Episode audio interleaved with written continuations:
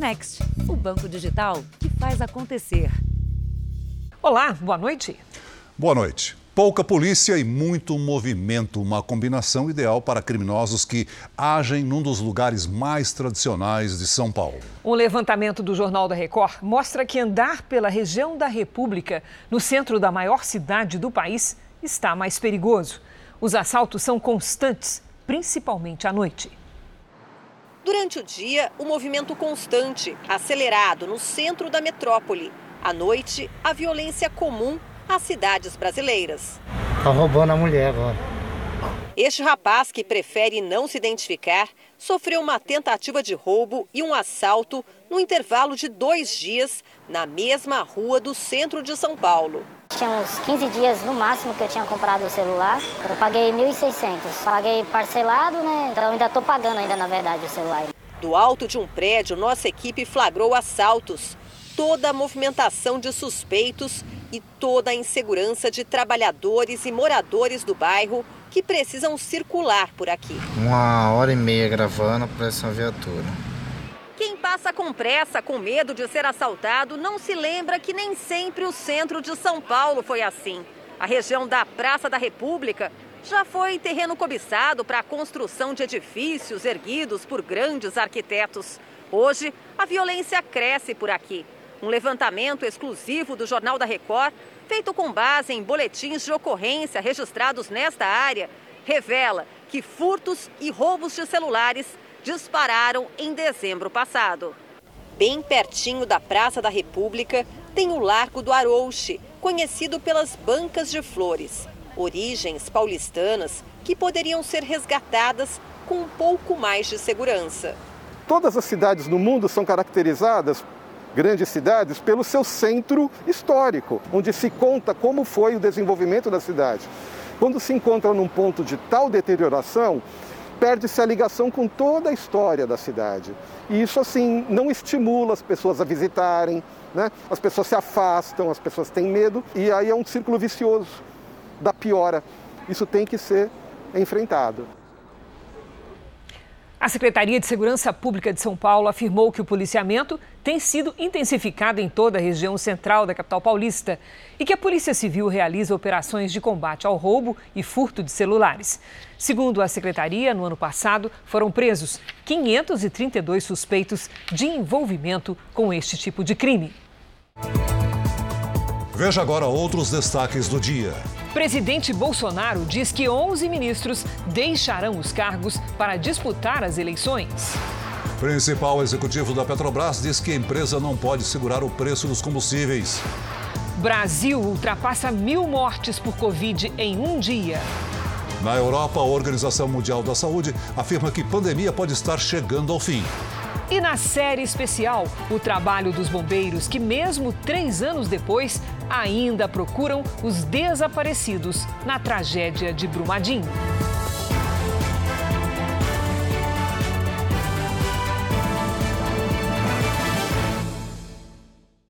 Oferecimento: Bradesco. Abra sua conta grátis pelo app.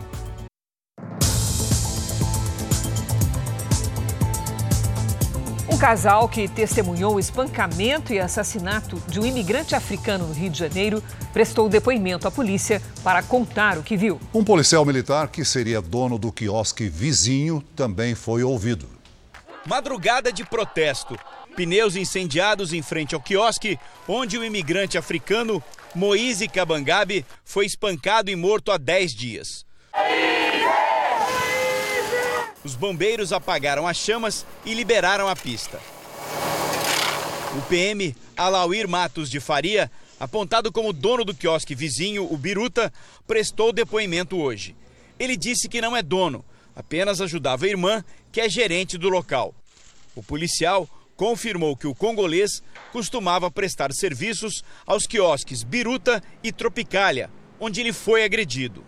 O Mouse parece que uma duas vezes como freelance fez um serviço no Biruta. Só que ele foi devidamente remunerado. Há um, uma notícia, uma versão de que o, o Tropicália realmente ficou devendo um dinheiro para o Mouse. Um dos agressores presos trabalhava como garçom para a irmã do PM. Alisson Fonseca aparece na imagem dando golpes em Moise. No depoimento, o suspeito disse que o jovem o estaria perturbando alguns dias e, por isso, resolveu extravasar a raiva. O Tribunal de Justiça decidiu manter presos os três homens suspeitos de matar Moise Cabangabe. Um casal que testemunhou o crime foi ouvido pela polícia. Segundo eles, os agressores justificaram o espancamento como forma de punir o congolês. Falaram, né? Respaldaram o que estava acontecendo, falando que o Moise seria um ladrão. O casal perguntou porque ele estava apanhando, falaram que ele era um ladrão. A família de Moise foi recebida pela Comissão de Direitos Humanos da Assembleia Legislativa do Rio. A gente só espera a justiça que todas as pessoas que fizeram isso com ele, que, que paguem o que fizeram com ele. A Anistia Internacional criticou a demora para o início das investigações. Moise foi morto no dia 24. A gente não sabe por que se esperou tanto para tomar uma providência. As autoridades têm o dever de prestar contas à sociedade, explicar o passo a passo do que está acontecendo, para a gente saber se o que é necessário e o que é correto está sendo feito. E no Rio Grande do Sul, outro africano foi vítima de violência durante o trabalho. A polícia investiga o caso como um assalto. Ele trabalhava como motorista de aplicativo e foi surpreendido por dois homens que entraram no carro para uma corrida. De acordo com a polícia, o senegalês Serigne Dieng, de 47 anos, foi abordado por criminosos e não reagiu. Ele entregou o carro aos dois homens que entraram como passageiros. Mesmo assim, foi baleado na barriga. Nós trabalhamos então com a hipótese da tentativa de latrocínio temos alguns nomes que de suspeitos e nós dependemos então de poder ouvir a vítima oficialmente para que ela consiga então confirmar ou não aquilo que nós apuramos. O crime aconteceu em Passo Fundo, no norte do Rio Grande do Sul. Sirigne passou por cirurgia e está em observação. O último boletim médico diz que o estado de saúde do motorista é estável o senegalês vive no Brasil há sete anos e sustenta os quatro filhos que ficaram no país africano. É a realidade que a gente está aqui, né, para buscar o melhor para familiares. Que nem eu digo, ele não está ajudando família, ele está sustentando uma família. A empresa em que o senegalês trabalha disse que colabora com a investigação. Esta semana, uma carreata percorreu as ruas da cidade pedindo justiça e segurança.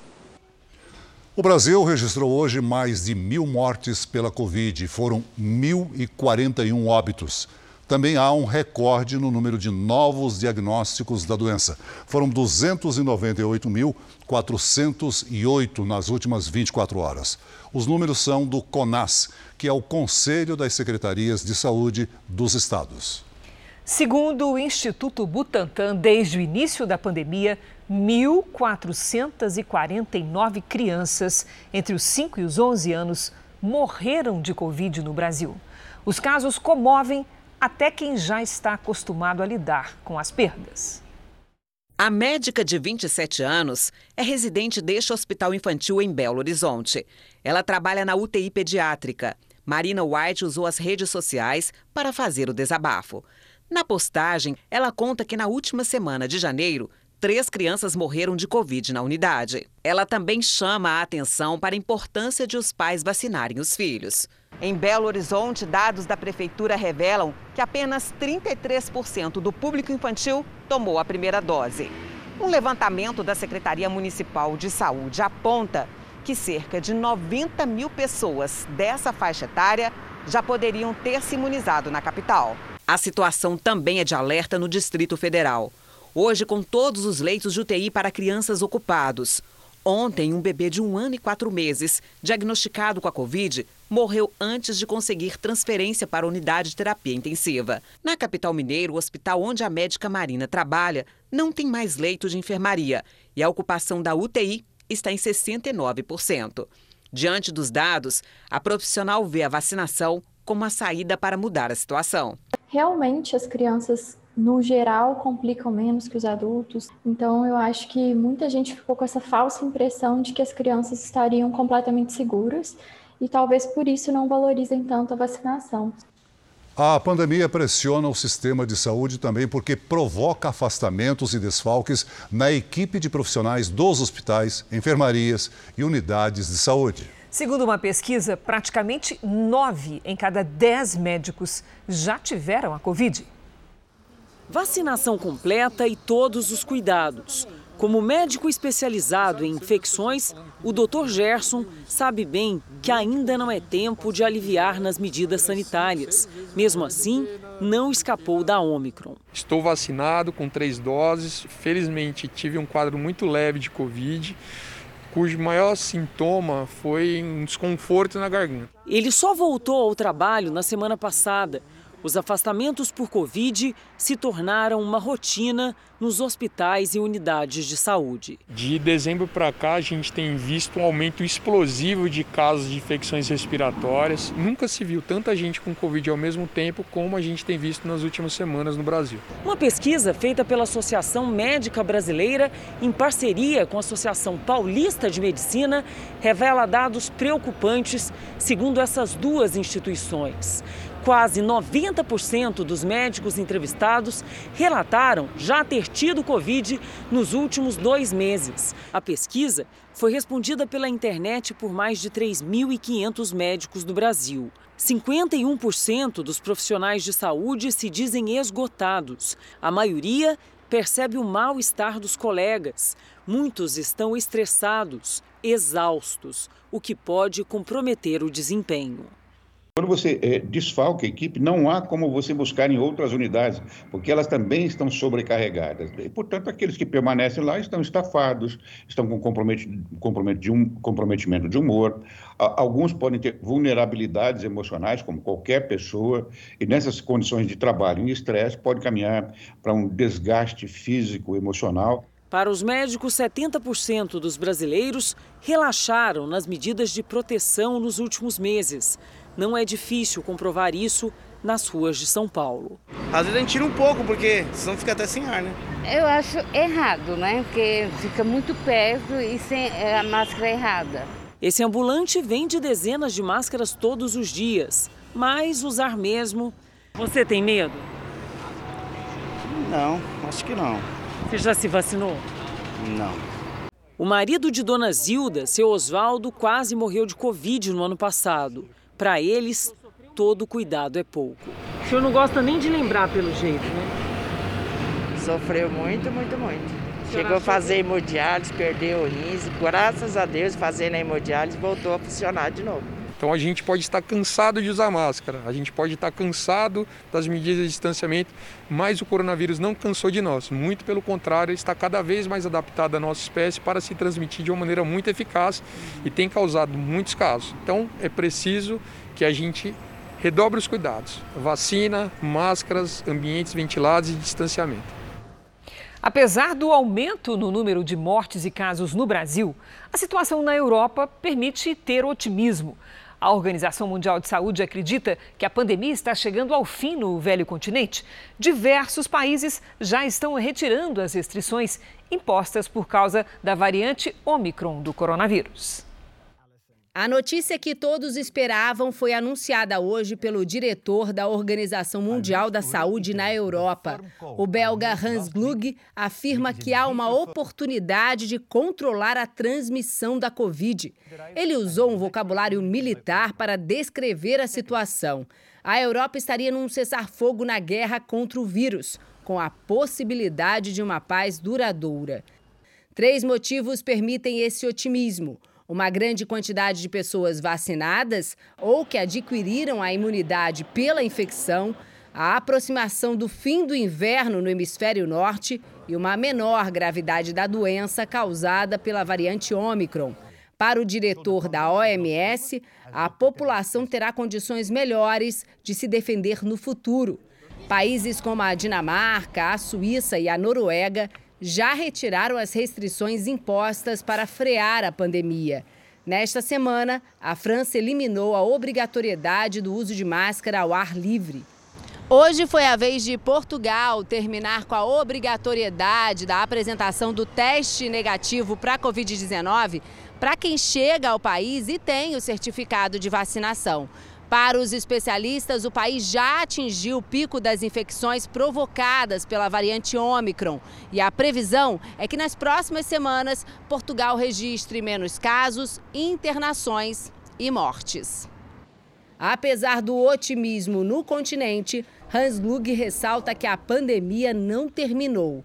Ainda é preciso distribuir as vacinas nos países mais pobres e também existe o desafio de convencer as pessoas que são contra a vacina a se imunizar. Os não vacinados formam a maioria dos casos graves em hospitais de todo o mundo. Um estudo realizado pela Universidade Johns Hopkins dos Estados Unidos concluiu que os isolamentos severos, conhecidos pela expressão em inglês lockdown, tiveram pouco impacto no número de mortes pela Covid. A pesquisa leva em conta a Europa e os Estados Unidos durante a primavera de 2020 e, segundo ela, o impacto dos lockdowns no número de mortes foi de 2%. Ao mesmo tempo, os pesquisadores observam que os isolamentos severos têm custos sociais e econômicos enormes e que eles deveriam ser rejeitados como política para a pandemia. Nos Estados Unidos, 100 milhões de pessoas estão em estado de atenção para a passagem de uma tempestade de neve. A nevasca já bloqueou rodovias em boa parte do país, principalmente no centro-oeste americano. 25 estados registraram tempestades de neve e granizo. A combinação da chuva com o gelo deixa as pistas ainda mais escorregadias. E cenas como essa são cada vez mais comuns. Nos aeroportos, muita espera. Quase 5 mil voos precisaram ser cancelados por todo o país. As tempestades agora se movem para o sul. Atenção para a rede elétrica. No ano passado, as baixas temperaturas chegaram a congelar o sistema, deixando milhares de pessoas sem energia. Veja a seguir: o presidente Bolsonaro anuncia que 11 ministros vão deixar o governo para disputar as eleições. E na série especial, os bombeiros de Brumadinho não desistem das buscas às seis vítimas que ainda não foram localizadas.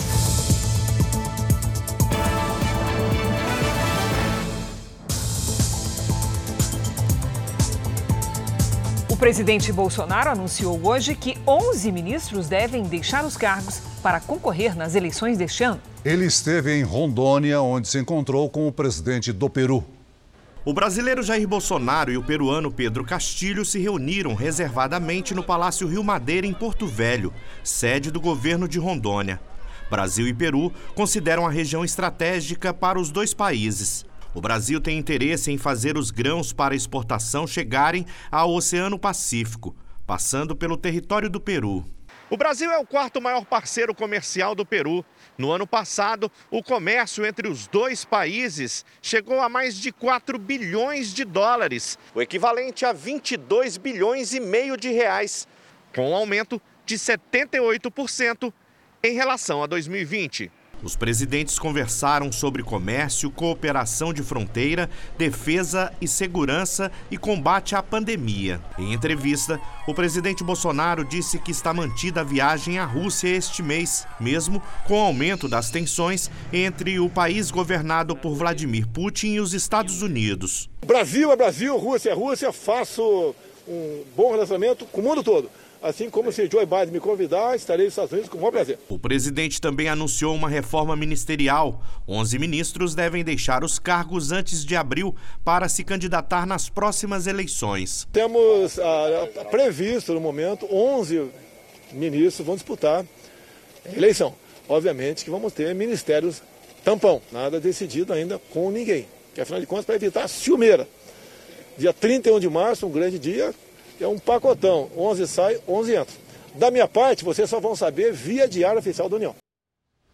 O Procurador-Geral da República, Augusto Aras, pediu ao Supremo Tribunal Federal que a cúpula da CPI da pandemia no Senado preste depoimento após suposto vazamento de dados sigilosos. Augusto Aras quer que os senadores Omar Aziz, que foi presidente da CPI, e Renan Calheiros, o relator, expliquem o uso de dados de um inquérito em tramitação no Supremo durante um dos depoimentos à CPI. O pedido tem base numa notícia-crime apresentada por Carlos Bolsonaro, filho do presidente e vereador no Rio de Janeiro. Ele diz que os senadores cometeram os crimes de receptação, violação de sigilo funcional, abuso de autoridade e prevaricação. Os senadores não se manifestaram sobre a ação. Veja agora os destaques do próximo domingo espetacular. As explicações para o desmoronamento que atingiu as obras do metrô em São Paulo. Sai daí! Por que acidentes desse porte têm sido cada vez mais comuns? A história do congolês espancado e morto por causa de 200 reais. Os últimos passos até ser atacado na praia. E o drama que levou a família de Moise a fugir do Congo para o Brasil. Neymar faz um desabafo sobre a relação com o pai. São coisas que acontecem na sua vida que não são legais. E traz à tona a discussão. Por que filhos famosos acabam se afastando dos pais que assumem o papel de empresários? Esse aí é o seu Arthur. Ele tem 97 anos e ficou famoso por causa desse salto. Eles achavam que eu não podia nem entrar na água. A gente encontrou com ele e lançou um desafio. Será que seu Arthur consegue repetir essa façanha? É no Domingo Espetacular. Depois da Hora do Faro. A gente espera você. Veja a seguir.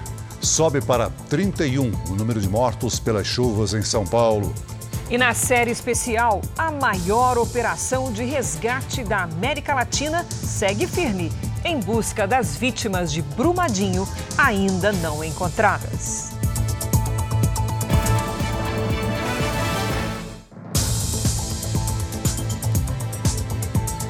A empresa de Glideson Acácio dos Santos, conhecido, conhecido como faraó dos bitcoins, lesou milhares de investidores. Muitos deles até tiveram uma esperança de receber o dinheiro de volta na semana passada, quando a companhia falou em um plano para ressarcir as perdas dos clientes. Só que não, viu, Celso?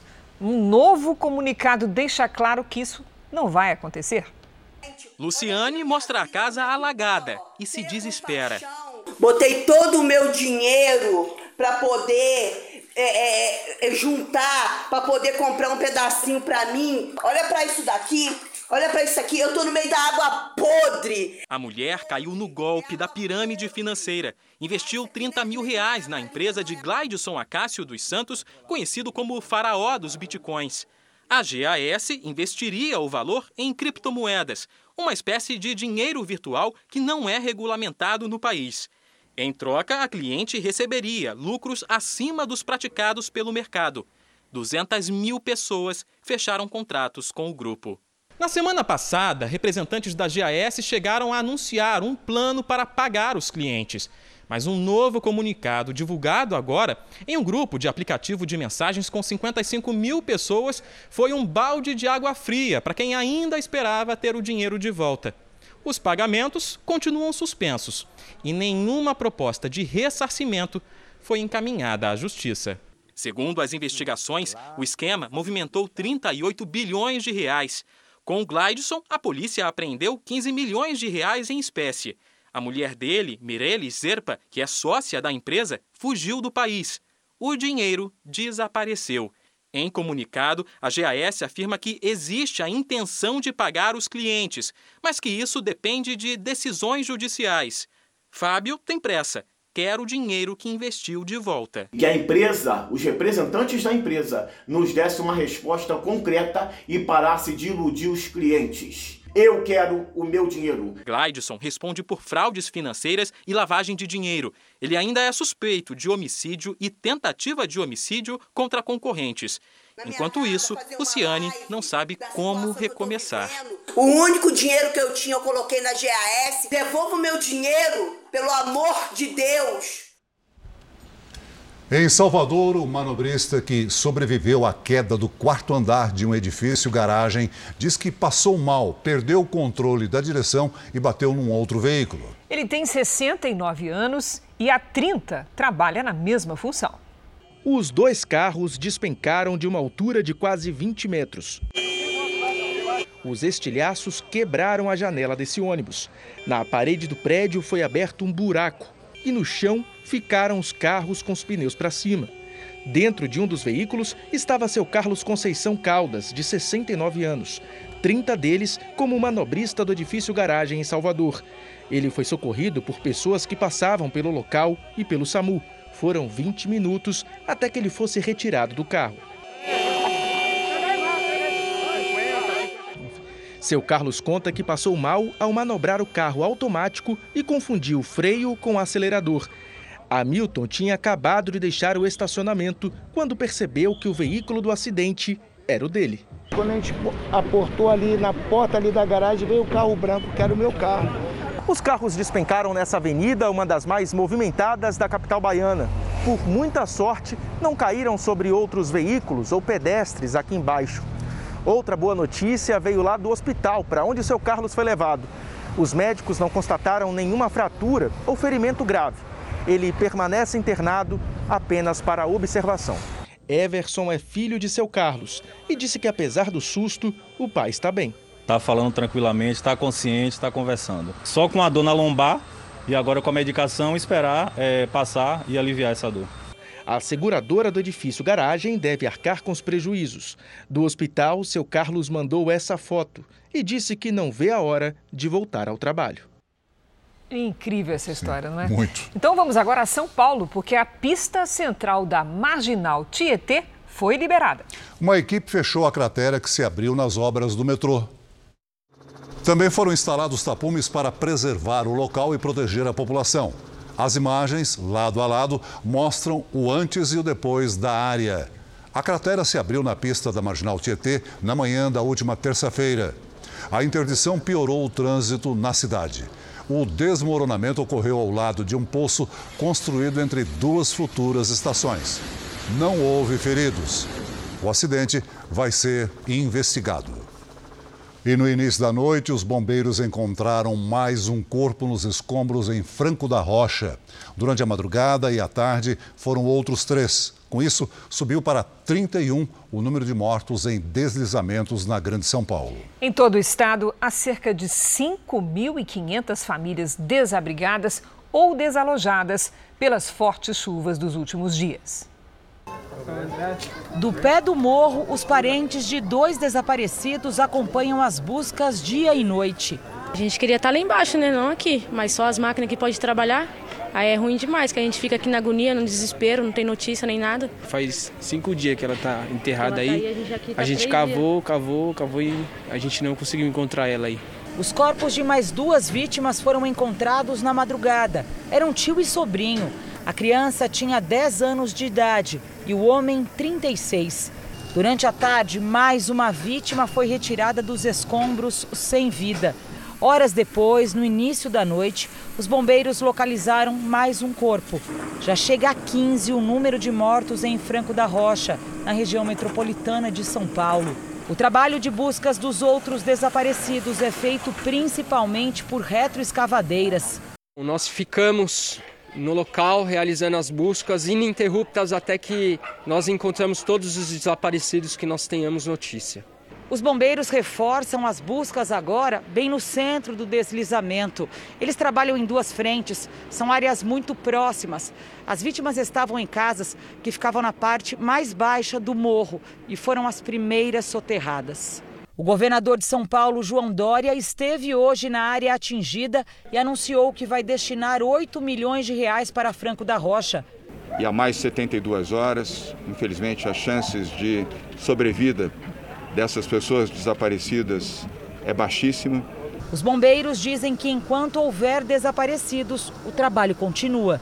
Sim, tem esperança, não pode desistir e sempre ter fé, moça. Enquanto o trabalho de resgate segue em Franco da Rocha, em outra cidade da Grande São Paulo, em Budas Artes, o momento é de solidariedade. Voluntários do projeto Unisocial da Igreja Universal distribuíram cestas básicas às famílias que vivem em áreas de risco. Deus que abençoe cada vida que estão aí ajudando a gente com alimento, com água, com fruta para as crianças, leite. Mais de 300 famílias hoje foram beneficiadas, pessoas que receberam cestas básicas, auxílio. Eu quero agradecer a todos que fazem parte do trabalho voluntário do Unisocial. Nós vamos agora ao vivo a Goiânia, porque uma família foi morta a tiros em uma fazenda na cidade de Leopoldo de Bulhões, em Goiás. Quem tem as informações é a nossa colega Revana Oliveira. Boa noite, Revana. Quais são as informações mais recentes sobre esse caso? Boa noite, Cris, Celso. Olha, a mãe, a filha e o padrasto teriam sido assassinados por dois atiradores. Uma outra vítima que fingiu que estava morta conseguiu escapar com vida. A propriedade fica na zona rural da cidade e a polícia agora analisa se uma câmera de vigilância conseguiu registrar imagem dos criminosos.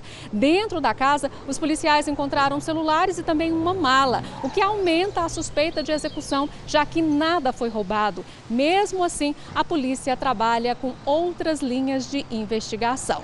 Cris Celso. Obrigada, Revana. Boa noite para você. Ainda em Goiânia, um empresário foi preso, apontado como mandante do atentado contra dois helicópteros do Ibama no Amazonas. O suspeito seria dono de um garimpo ilegal, alvo de ações do Instituto. Aparecido Naves Júnior, de 35 anos, foi preso neste condomínio de luxo, na Grande Goiânia. A casa dele é avaliada em mais de 2 milhões de reais. Na garagem também estavam veículos que custam mais de 500 mil reais. De acordo com a Polícia Federal, o empresário seria ligado à exploração ilegal de garimpo na terra indígena Yanomami. A investigação apontou que o empresário esteve em Manaus dias antes do crime. Aparecido teria acertado com os criminosos o pagamento de 10 mil reais, mas só parte do dinheiro foi entregue, porque apenas um dos dois helicópteros foi incendiado. O atentado seria uma forma de retalhar as ações de fiscalização do IBAMA. É contrário do que muitos dizem aqui na, na região, uma certa tolerância ao garimpo legal. Os principais, as principais agentes que estão auferindo os maiores lucros com essa atividade não são as pessoas que aqui vivem. Normalmente são pessoas é, baseadas de fora que simplesmente estão somente extraem né, o ouro ilegalmente aqui e sem nenhum tipo de retorno para a sociedade ou para o Estado, seja através de imposto, através de melhoria. O incêndio aconteceu em 24 de janeiro, no aeródromo de Manaus. Depois de analisar as imagens, a polícia chegou a seis homens envolvidos no crime. Todos estão presos e, além de confessarem participação no atentado, apontaram o empresário como mandante. O helicóptero destruído pelo fogo era alugado pelo Ibama e estava avaliado em 10 milhões de reais. Duas operações da Polícia Federal atingiram pessoas e empresas supostamente envolvidas com um dos maiores traficantes brasileiros. Apenas um dos investigados teria movimentado 4 bilhões de reais em operações de lavagem de dinheiro em seis estados e no Paraguai. Os alvos de uma das operações foram os familiares do traficante Luiz Carlos da Rocha, o cabeça branca preso desde 2017. A Polícia Federal investiga se parentes dele ajudaram no esquema de lavagem do dinheiro do crime. Já a Operação Fluxo Capital mira uma quadrilha responsável pela utilização de laranjas, empresas de fachada e contadores que prestavam serviços à Cabeça Branca. Apurado que a organização prestava serviços para diversas outras organizações criminosas do, pra... do, do país. A ação da Polícia Federal aconteceu em seis estados brasileiros e no Paraguai. Durante a investigação, foi encontrada uma movimentação financeira suspeita de 4 bilhões de reais pelas empresas gerenciadas de forma direta ou indireta por apenas um dos investigados. O controle do dinheiro era feito por doleiros, donos de casa de câmbio no Paraguai. Na operação, foram apreendidos relógios de marca, obras de arte e dinheiro. Pescadores do litoral de São Paulo criaram um projeto há três anos e já recolheram mais de 20 toneladas de lixo do mar. A praia do Perequê, em Guarujá, tem 230 pescadores de pequenos barcos cadastrados. As embarcações ficam ancoradas pertinho da praia. Esse barco acabou de chegar aqui na praia do Perequê, ficou três dias em alto mar. A pescaria até que foi boa, quase 200 quilos de camarão. Mas olha o que, que o Breno pescou também. O que, que tem aí? Ah, aqui tem de tudo, ó. Tem lata de óleo, garrafa plástica, Embalagem. Embalagem de cloro, muito plástico, é tudo que vem na rede junto, ó. Alguma pescaria totalmente limpa? Você traz só o que quer? Não, é difícil. Sempre vem lixo? É quase impossível, sempre vem lixo. Há três anos, esses pescadores participam de um projeto de limpeza do oceano. Todo esse material caiu na rede deles em apenas dois dias de trabalho.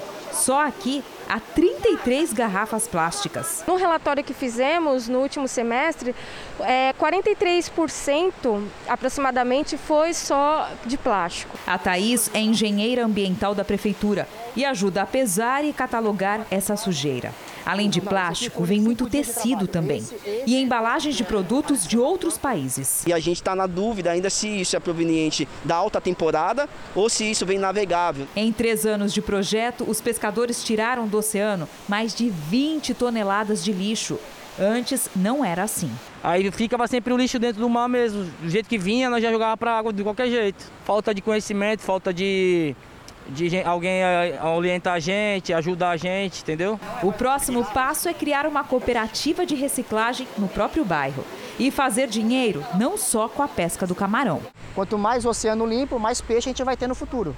Eles sentem-se orgulhosos em fazer parte desse trabalho porque eles sabem que, além do benefício para eles, é benefício para os filhos, para os netos que estão vindo aí. Olha, a previsão do tempo indica que a chuva diminuiu em grande parte do Brasil. Mas por que será que ainda há chance de deslizamentos? Lidiane, como é que se explica? Vamos lá, Cris. Boa noite para você, para o Celso, para todos que nos acompanham. Isso é reflexo da chuva dos últimos dias. Uma quantidade de água bem acima do normal para esta época do ano. As áreas mais escuras aqui no mapa estão com o solo saturado, quando a umidade atinge 100%. É como se tivéssemos um copo cheio, prestes a transbordar. Neste caso, qualquer gota de água a mais faz o solo deslizar. Tem alertas também para a região sul. Uma frente fria no oceano e a circulação de ventos no continente formam nuvens de tempestades.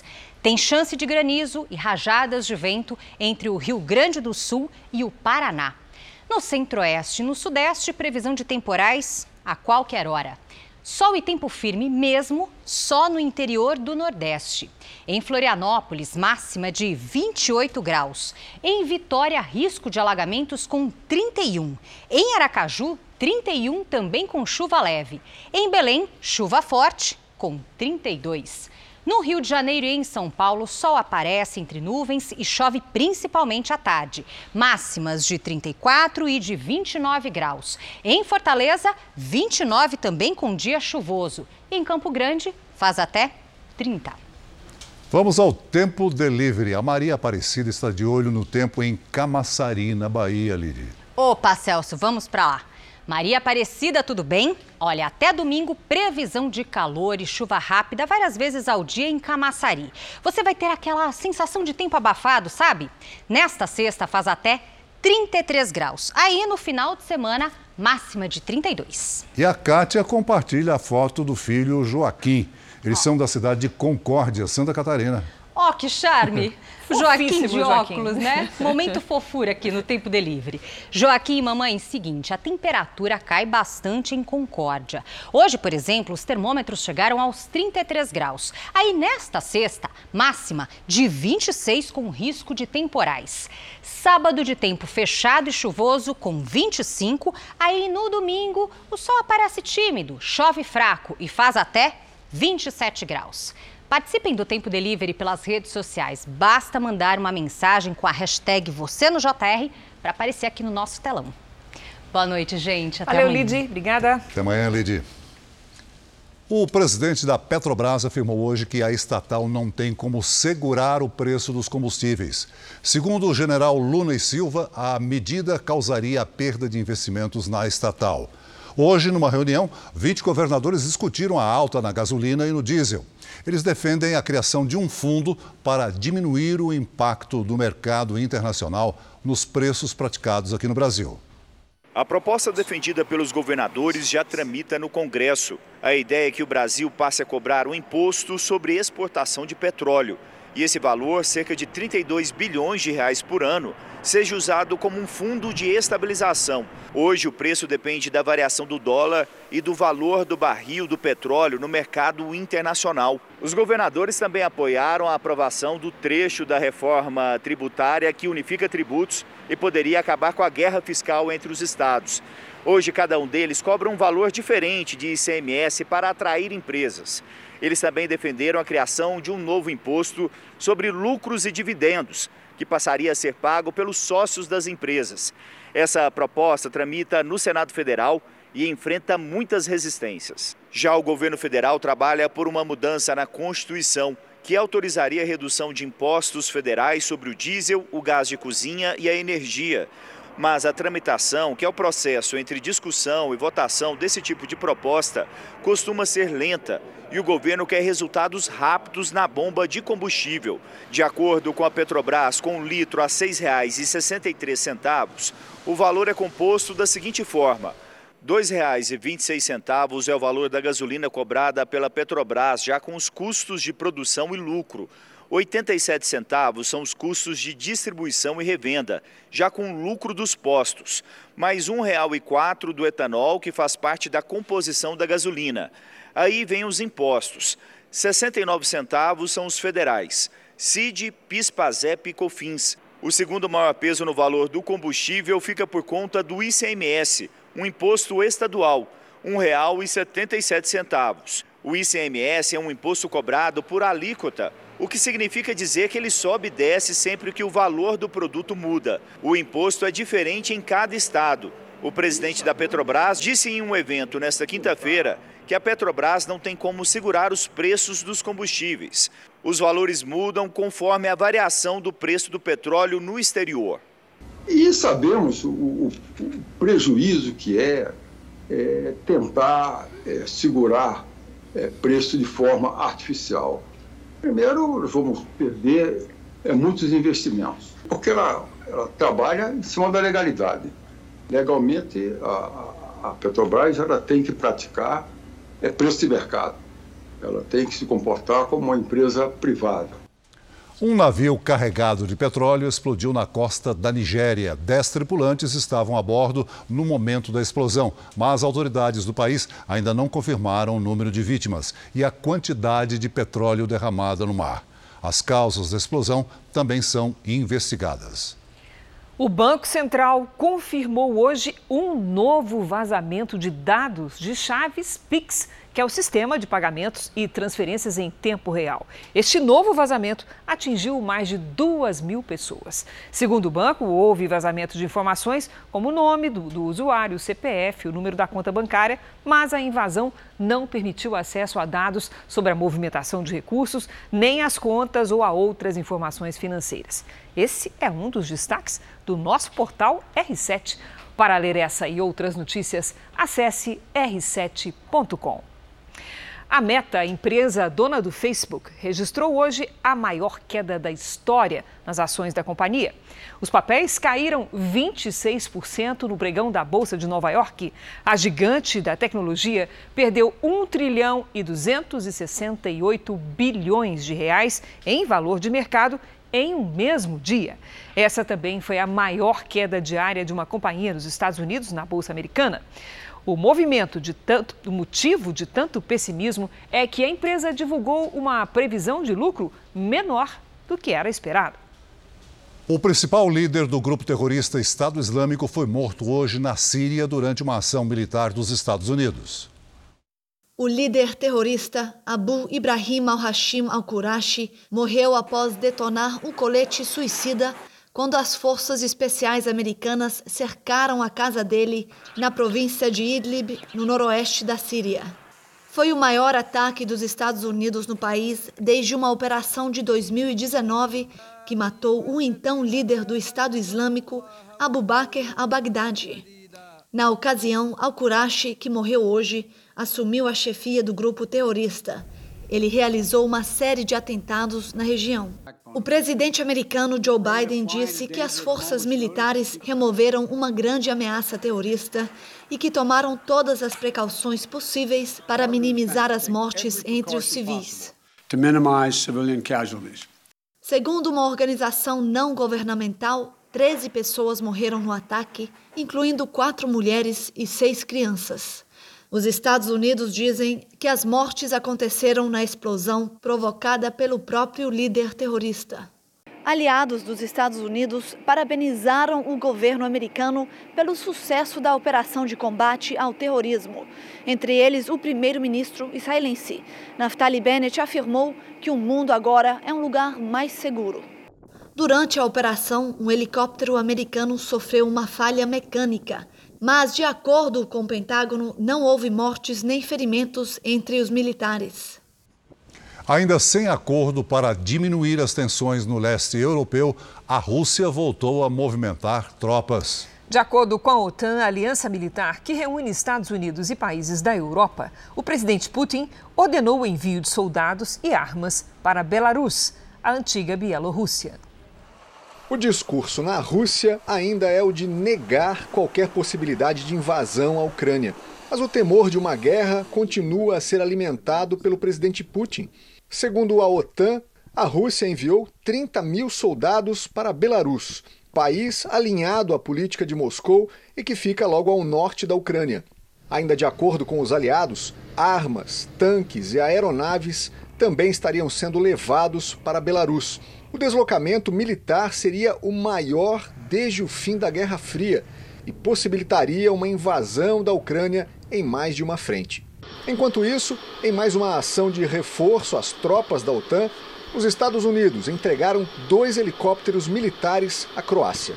O envio de 3 mil soldados a aliados do leste da Europa pelos Estados Unidos, anunciado ontem, repercutiu na Rússia. Moscou pediu que Washington pare de alimentar a crise na Ucrânia. Ao mesmo tempo, os esforços para uma solução diplomática seguem. O presidente turco Recep Erdogan esteve hoje na Ucrânia. Já o presidente francês Emmanuel Macron anunciou que vai conversar com líderes de Rússia e Estados Unidos na tentativa de esfriar as tensões. No Marrocos, os bombeiros trabalham para resgatar uma criança presa há dois dias em um poço. Por ser um local estreito, a equipe decidiu cavar um buraco paralelo ao poço para alcançar o menino. De acordo com a última atualização, 19 metros já foram escavados. O poço tem 32 metros de profundidade. O garoto está sendo vigiado por uma câmera de segurança. Os bombeiros mandam água e oxigênio por meio de canos. Segundo o pai do menino, os dois passavam a noite pelo local quando o filho caiu no buraco. Agora o futebol. Os dois times mais populares do Brasil vivem momentos opostos. O Flamengo celebra a vitória na estreia do técnico português. Já o Corinthians demitiu o técnico Silvinho após a derrota de ontem. As portas do Corinthians estão abertas para um novo técnico. Só não se sabe ainda quem será ele. Quem você acha que tem que ser o novo técnico do Corinthians? Renato Gaúcho. Jorge Jesus. O Cuca. O técnico Silvinho foi demitido ontem à noite mesmo, após perder de virada para o Santos. No vestiário, eu e, e a diretoria de futebol e entendemos ser o, o, momento de interromper o trabalho com o nosso treinador e, e o momento de, de fazermos uma correção de rota. Jô bem que poderia ter mantido o técnico no cargo com este gol. Só que Marcos Leonardo fez outros dois na sequência. O Santos virou o jogo e venceu na casa do Corinthians, o que não acontecia há sete anos. Silvinho já vinha sendo contestado desde o ano passado e se tornou o primeiro técnico a deixar um time neste campeonato paulista. Durou apenas três jogos. E enquanto a rodada do estadual aqui em São Paulo foi marcada por uma despedida, no Rio, a chegada de outro treinador foi comemorada foi o primeiro jogo de Paulo Souza no comando do Flamengo. E o primeiro gol que abriu a porta para a vitória foi de um outro estreante, Marinho. Gabigol e Pedro completaram o placar. No domingo, o time da Gávea já tem um grande desafio, um Fla-Flu. O técnico português espera ter mais tempo para trabalhar além do clássico e assim abrir um caminho para uma boa trajetória no Rio de Janeiro. Nós temos que ir preparando, mas ganhando, porque a cultura eh, também tem que ser essa. Três anos de buscas. Esse é o tempo que já dura a maior operação de resgate da América Latina em Brumadinho. Na reportagem da nossa série especial, você vai conhecer os detalhes do trabalho incansável dos bombeiros na área da tragédia. Seis vítimas ainda não foram localizadas.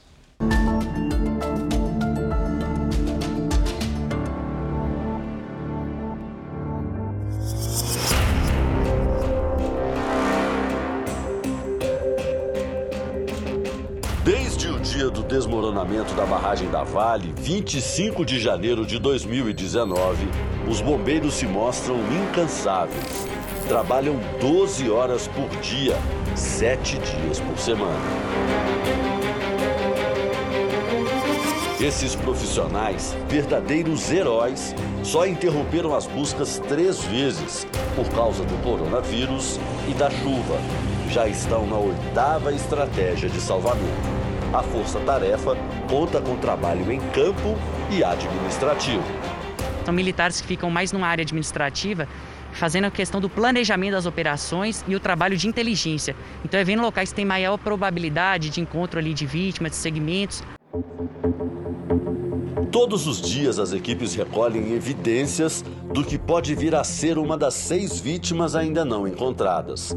Os bombeiros se revezam em vários grupos. No começo, os profissionais vieram de vários estados. A cada duas semanas acontece a troca de equipe.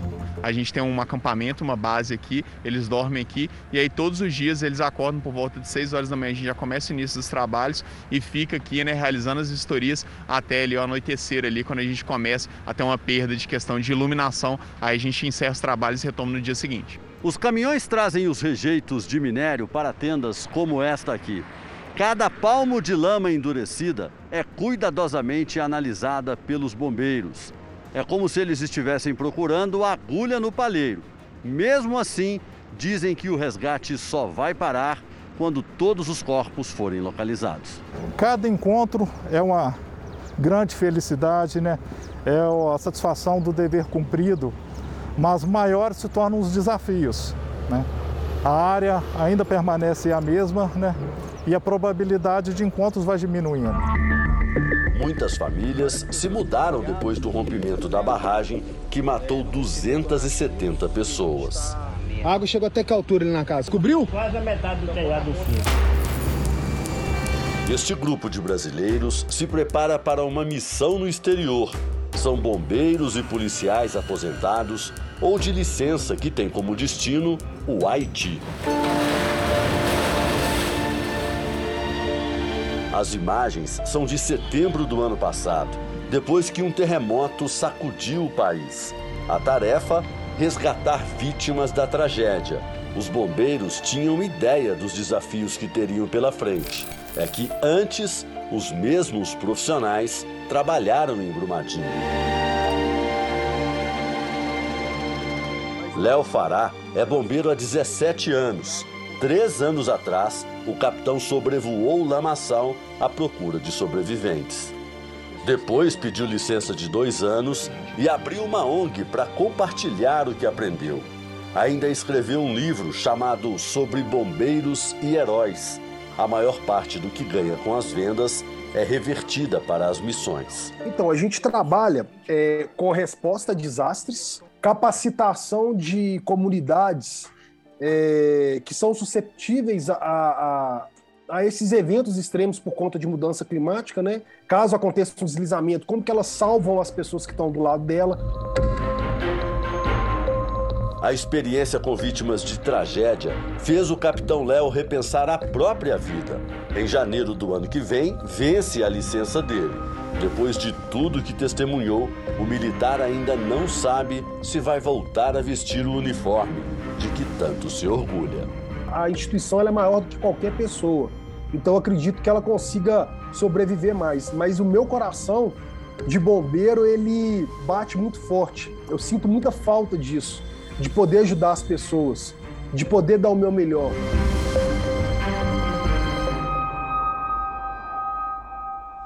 No podcast JR 15 Minutos de hoje, eu conversei com a presidente da Associação dos Familiares das Vítimas de Brumadinho. Você pode ouvir esse bate-papo no r7.com, Play Plus e nos aplicativos de podcast. O Jornal da Record de hoje termina aqui. À meia-noite e meia, tem mais Jornal da Record. Fique agora com a Bíblia. Episódio de hoje: A Sarça Ardente. A gente se vê amanhã. Até lá. Boa noite e até amanhã.